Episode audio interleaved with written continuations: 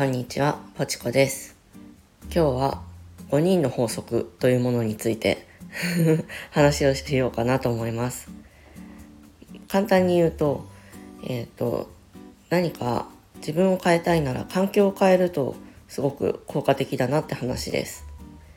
で、その5人の法則っていうのはアメリカの有名な起業家が、起業家さんが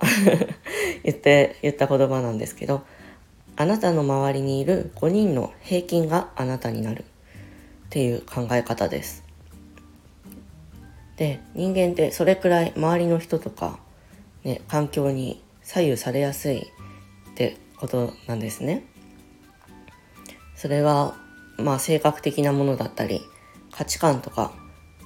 自分が努力できるか何かを表現できるかみたいなそういういろんなところに影響してくるんですけどちょっとこのままだと分かりづらいかなとも思うので もう少し具体的に話していきます。で一番分かりやすいかなって思うのが学校の勉強ですね。ね自分が一緒に遊んでる友達がテスト前の勉強なんてえそんなのやるの？みたいなね人たちの集まりだったとしたらその中で自分だけ勉強するのって難しいですよね。逆にあテスト前だねじゃあ今日はどこで勉強する？とか、ね、図書室で一緒にやるみたいなタイプの人たちの集まりだったら自分もその中の一員として勉強を頑張るっていうのがやりやすいしそれが当たり前のような感覚になるんじゃないかなと思います。でこれってうんと大人になってからも一緒でどんな環境に身を置くかってすごく大事だなって最近感じています。ね。前回話したオラクルカードの話とかでもあれってなかなか一人でやろうって言ってやれる人ってね。少なかったんじゃないかなっていろんな人の話を聞いて思いました。でその中で水木さんが昨日かな？の配信で言ってたんですけどやっぱり自分の好きなものをどんな時でも好きって言える人ってね結構少ない気がしててやっぱり周りの目が気になるとか ね相手の出方によっては話しづらいみたいなことってあったりすると思うんです。私もねゲームとか漫画が好きなんですけどアニメもまあまあ見るし ただそういうのをいや大人になってそんなことを趣味にしてるのみたいなことを言うような人がいるようなとこではやっぱ言わないですそんなに。で最近始めたオラクルカード前回の話ですね。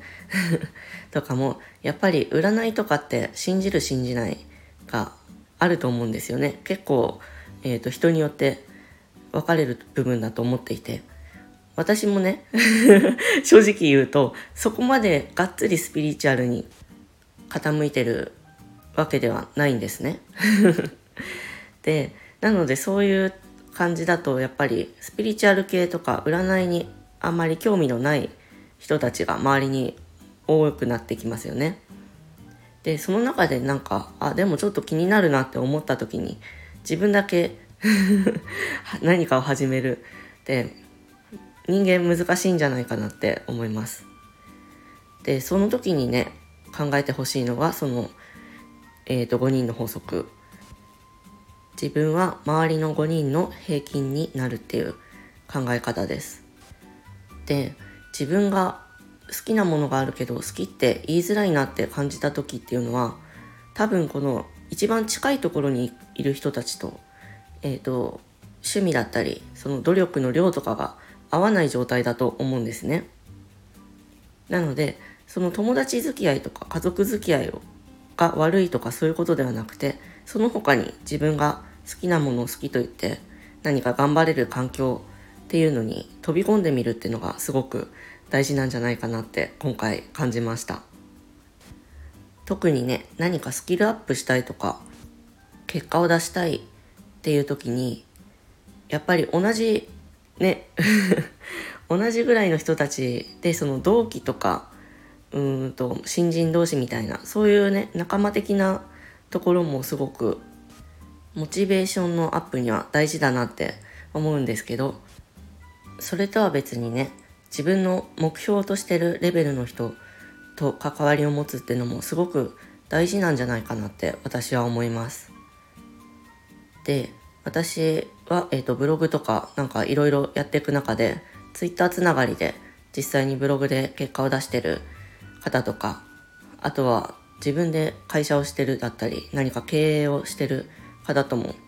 たまに話す機会があったりして、そうするとね、やっぱり見てるものとか考え方みたいなのが本当に違うんですよね。なんか私がふわっとしか考えてないようなことをもっと解像度を上げてというか数字で考えるようにしてたりとか私がこういうことやりたい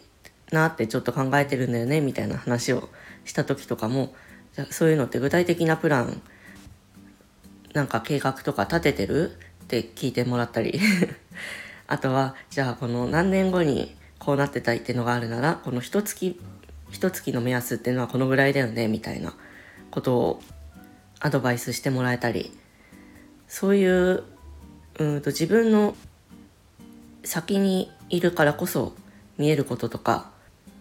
って必ずあると思うんですね。なので うんとちょっととっちらかったんですけどまとめると自分が好きなものを好きと表現するためには同じ趣味を持つとか同じ感覚を持ってる人たちのところに飛び込んでみる。で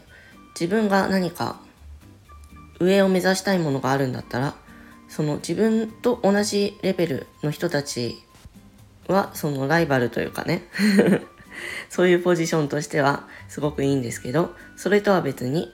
えーと、自分が目指すところにすでにたどり着いてる人とか自分よりも明らかに努力努力量が すいません噛みました。えっ、とえっ、ー、と努力量がね多い人たちのグループに入るっていうのがすごく効果的なんじゃないかなって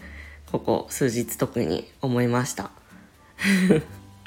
ねえっ、ー、といろいろやりたいこと学びたいことある人が多いみたいなので今回の話が何かの参考になれば嬉しいですはい。